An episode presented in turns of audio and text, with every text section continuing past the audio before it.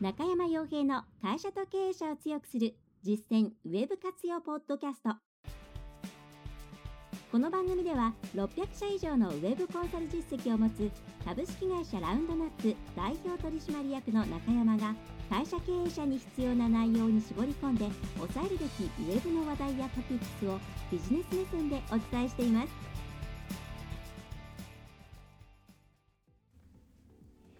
皆さんこんにちは。ラウンドナップコンサルティングの中山です。それでは本日も会社と経営者を強くする実践ウェブ活用ポッドキャストを始めていきたいと思いますのでぜひとも最後までお聞きいただければと思います、えー、さて、えー、今回のテーマですが、え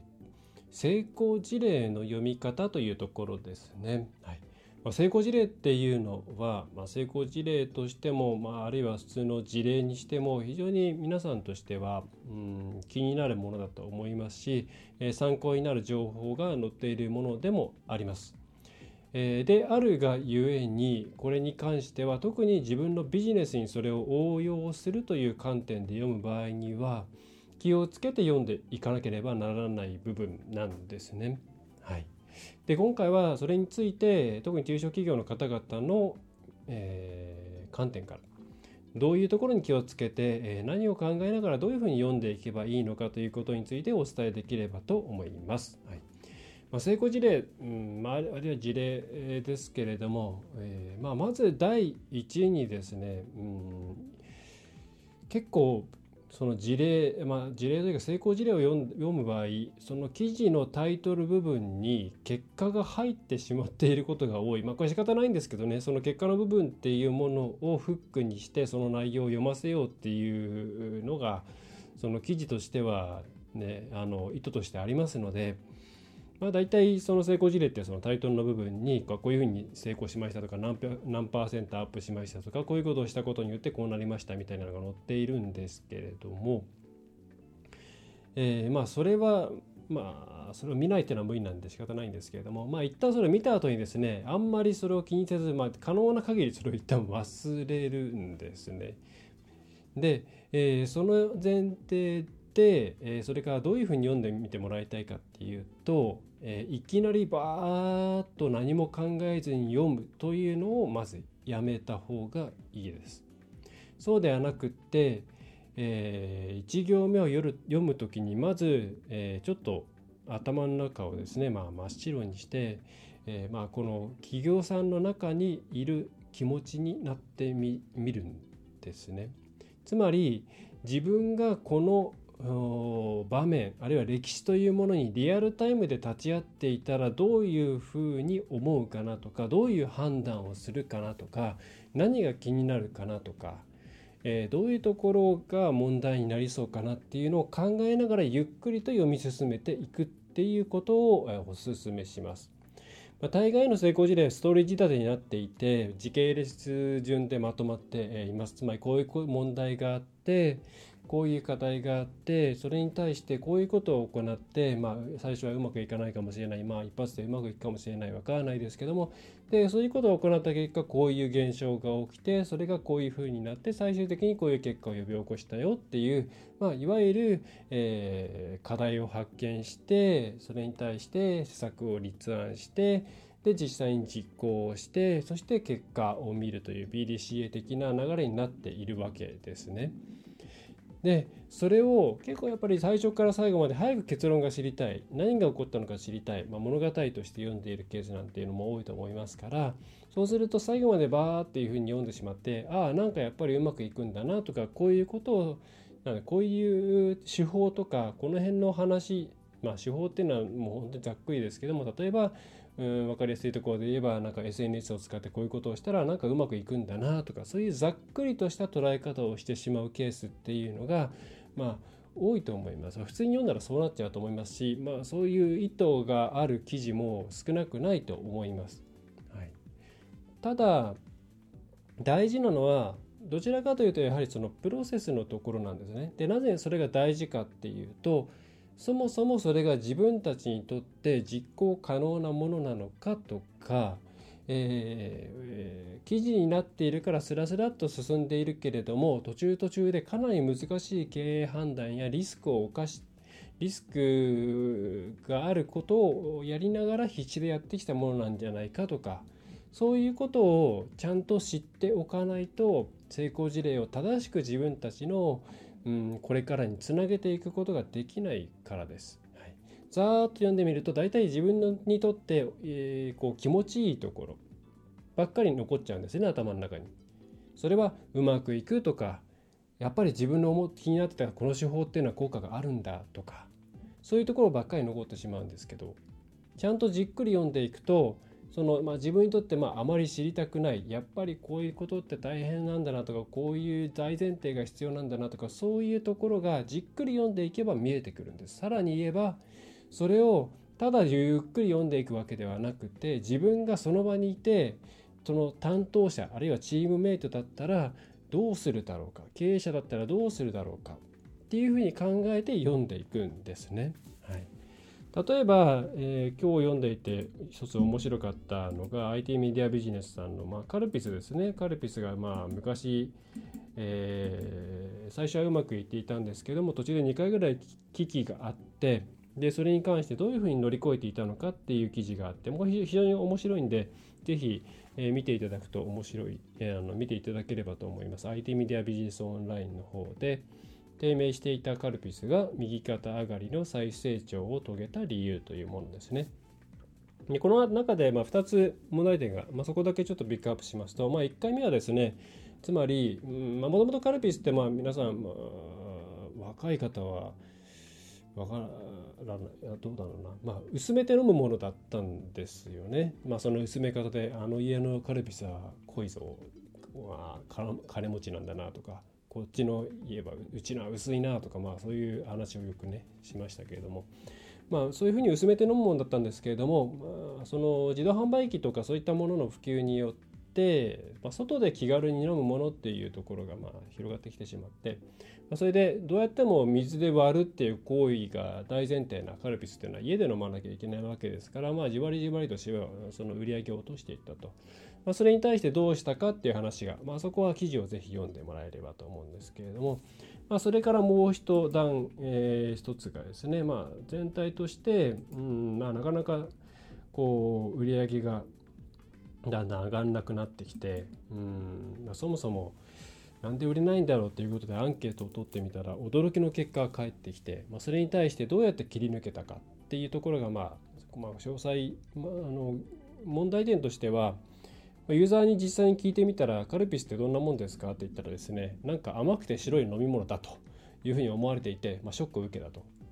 それに対してじゃあどういうふうにしていったかって、まあ、これはもう今のカルピスの売り方なんかも含めて見ていただくと面白いんですけれども、まあ、そういう2回の危機があったということなんですね。でこれざーって読んでいくとああなるほどとこういうところに気をつけてこういう押し出し方をしていけばなんかうまくいくんだなって言って終わっちゃうような内容なんですけどこれ実際頭からゆっくりじゃあ自分がこれ経営者あるいは営業部長だと思って聞いていたら読んでいったら、まあ、相当胃が痛くなると思うんですよね。最初にまあバーンと言われたわけですねカルピスが。それがどうも周りに自動販売機なるものができてきて社会全体の飲み物に対する潮流っていうのが変わってきている中で自分たちの商品っていうのはどうもそれはこのままでは潮流に乗っていけないぞっていう時にさあどうするって考えたらその先を知らないという大前提で考えてブレインストーミングしてみるとまあいろんな選択肢があるわけですよね。その例えばお家でこう割って飲むことによってなんか団らんが生まれるとかそういう心情心理的な部分とか、うん、そういうものをどんどん押し出してブランディングしていくとかまあ、あるいはそうですね何だろう、うん、いろんな選択肢があるわけなんですけどもその中でまあある選択肢というものを選ぶことによって潮流に乗っていくわけなんですがこれ実際にその場にいたら相当いろんなことを考えますし例えばじゃあ自分の今の状況で会社全体で、え話し合ってその結論が出るかどうか、まあ、結論かなり分かりやすいんで、まあ、出ちゃったりするとは思うんですけどもじゃあ自分たちに当てはめて考えた時に同じような事態になった時にアイデアが出るのか。そもそもその潮流に気づくことができるのかとか。そういうものにアンテナ今張ってるかなって。自分たちが、えー、売っている商品っていうものが、えー、それを買ってくれるお客さんの中で何か判断基準変わっているかなとか。何か違うものが代替品としてむしろうんニーズを捉えてきているんじゃないかなとかそういうことに対して今まで気にしたことがあるか経営者は気にしたことがあるかもしれないけれども従業員の皆さん含めてお客さんに接する人も含めて全部ですね、そういう意識を持って仕事に取り組んでいるかとかそういうことを考えるとうーんって思っちゃうケースってあると思うんですよね。でそういうことに気づくことが結構ですね私としては実は成功事例を読む際にはすごく大事なことなんじゃないかなと思っていて是非そういう意味でゆっくりゆっくりで読んでいっていただきたいんですよね。はい、でそのカルピスも2回目の時も、まあ、ただの甘くて薄いものじゃんって言われた時に、えー、じゃあ自分たちだったらどうするっていうことをですね、まあ、今もちょっと考えてもらいたいんです。皆さんの商品がうん例えば皆さんのお店が何でお客さんに来てもらえてるのって言ったらうんなんか近いし、えー、威勢がいいからとか言われた時にうんこれからそれだけで生きていけるのだろうか。という時にじゃあカルピスみたいに新たな一手が打てるのか。そういうことを考えたことがそもそもあるのか。そういうところをぜひ成功事例とかを読む時には考えてもらいたいんですね。はい、でその、まあ、カルピスにかかわらずいろんな事例を読んだ時にああなるほどこういうことをすればよかったんだ。じゃあうちもそういうことやっていこうね。って思う時にもそもそもこれってうちでできるのかな？うち単体でできるのかな？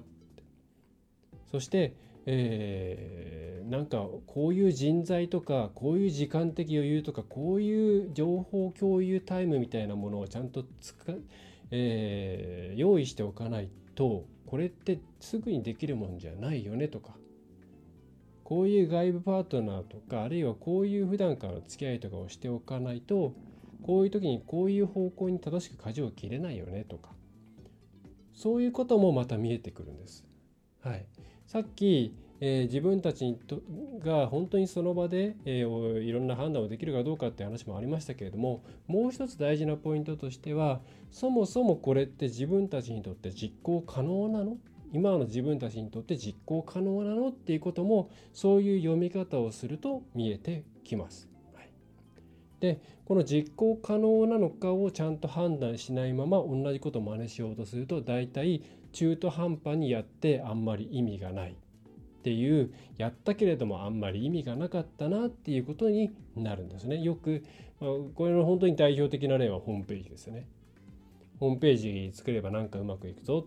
でこんな感じで作るといいらしいぞじゃあうちもお願いしてみよう作ってみました全然反響がありませんっていうのはそのやっぱり本質とかっていうものを捉えないままその外形的なツールを作るとか箱物を作るとかそういうところだけに目を配っていたせいなんですね。実際はホームページ作る時にもいろんな情報を入れる仕組みとかお客さんの声をちゃんと取っておく仕組みとかそれから運用する時にも定期的にフィードバックを得る仕組みとかそういうものがちゃんとある前提で動かしていかないと回らなかったりするものが、まあ、なんかそういうところをすっ飛ばしてですねホームページ作りましょう売り上げ上がりますみたいななんか内容とか記事とかセミナーなんかにですね騙されてしまって作ってしまってあれ全然意味ないじゃんって言って放置してしまってむしろ放置してしまっているホームページが見る人にとってはなんかこのお店もう潰れちゃったんじゃないかなとかやる気ないんじゃないかなというマイナス効果を生んでしまったりとかえー、そういうことにつながっていくということででこのできない現状できないっていうふうに分かった時に2つの方向性があります。一つはそもそもこれは自分たちの身の丈に合っていないあるいは自分たち的に将来的にもやるべきことではないからこの事例は、えー、忘れるっていう選択肢も全然ありですね。世の中情報にあふれています。自分たちに合った情報なんていうのは探せばちゃんとあります。目の前の情報だけに縛られている必要はありません。なのでそれをやらないという選択肢は十分あります。そして、まあ、もう一つはいやでもこれはやれるようになりたいと。じゃあいつまでにやれるようになるかなって考えるっていうことです。例えば1年後なのか2年後なのか、まあ、それは皆さんの、うん、計画次第です。あんまりストレッチ目標を作ってもなかなかうまくいきませんしだからといってあんまりダラダラやってもですね進まないまあ、夏休みの宿題ではありませんけれどもものなので、えー、まあ、程よい目標を作って、えー、それまでにこれをできるような要素を準備しておくと。そしてその時になったら実行するっていうふうに考える、まあ、どっちかですね、ま、そんなことも事例なんかをじっくりと自分ごととして追体験しながら読んでいくことによって初めて見えてきます、はい、成功事例大体がまあ何らかの意図を持って発表されています、えー、なぜならそうでもないとわざわざ成功要因とかうまくいったことっていうのを外に公開するメリットなんてないからですね。それはうーんまあ、ブランディングのためかもしれませんし、まあ、それをお手伝いした会社さんの営業のためかもしれませんし、あるいはなんかまたそういった別の要因があるかもしれませんし、まあ、個人ブログとかそういうふうにやってくると本当にあの世の中のためになるかなとか誰かのためになるかなっていうことで発表していることもあるとは思うんですけどもね。はいえー、ということで、え成功事例の読み方、まあ、改めてまとめます。えー、まずは、えー、ゴールをだけを気にして、え自分の都合のいい情報をバババッとブラウジングするのはやめた方がいいです。なぜなら自分に都合のいい情報しか入ってこないので、えー、自分に対して何のですね、えー、振り返りとか考えるとかそういう行動を引き起こさないからです。そして、えー、それに加えて、えそこに自分があたかもいるかのように追体験したり考えたりしながら事例を読むことによって自分たちに今足りないものとかそもそもこれは参考にできる情報なのかとか今自分たちに足りないものは何かとかそういったものが見えてきます。他人のストーリーを追体験する、まあ、手張りみたいなものとつながってくる部分もありますけれども、えー、そういうものが得られますので是非そういう題材として捉えて読んでみていただければと思います。でこの読み方に慣れてくると気づいたらですね大体自分たちにとって有益な情報っていうのが大体こうパパパッとですねええ分かるようになっていらない情報っていうのがあのすぐに排除できるようになってきて効率も上がっていきます。はい、ぜひそういうことを気にしながら成功事例を読んでいただければと思います。はいえー、それでは今回のポッドキャストは以上になります。えー、お知らせとしてはニュースレター書き終えてやっと、えー、来週今週 DM 屋さんに引き渡すので、来週ぐらいにはお手元に届くかなと思います。まあ、その次も間隔空けず、いつものペースに戻したいと思うので、はい。あの、ポッドキャストのご質問とかご感想とかお気軽にですね、えー、フォームから、あの、匿名で構いませんので送ってください。えー、こっちもなるべく皆さんのですね、えー、声に応えたいと思っています。はいえそれでは、え以上になります。あと、えオンラインのラウンドアップメソッドですね。こういった成功事例の読み方、まあ、それの内容は今回ないですけれども、あのメソッドにはないですけれども、含めていろんなことを動画で無料で、あ、無料じゃない、えー、月々980円で、えー、公開していますので、ぜひ、えー、お申し込みいただければと思います。はい、それでは最後までお聴きいただきましてありがとうございました。ラウンドアップコンサルティングの中山がお送りいたしました。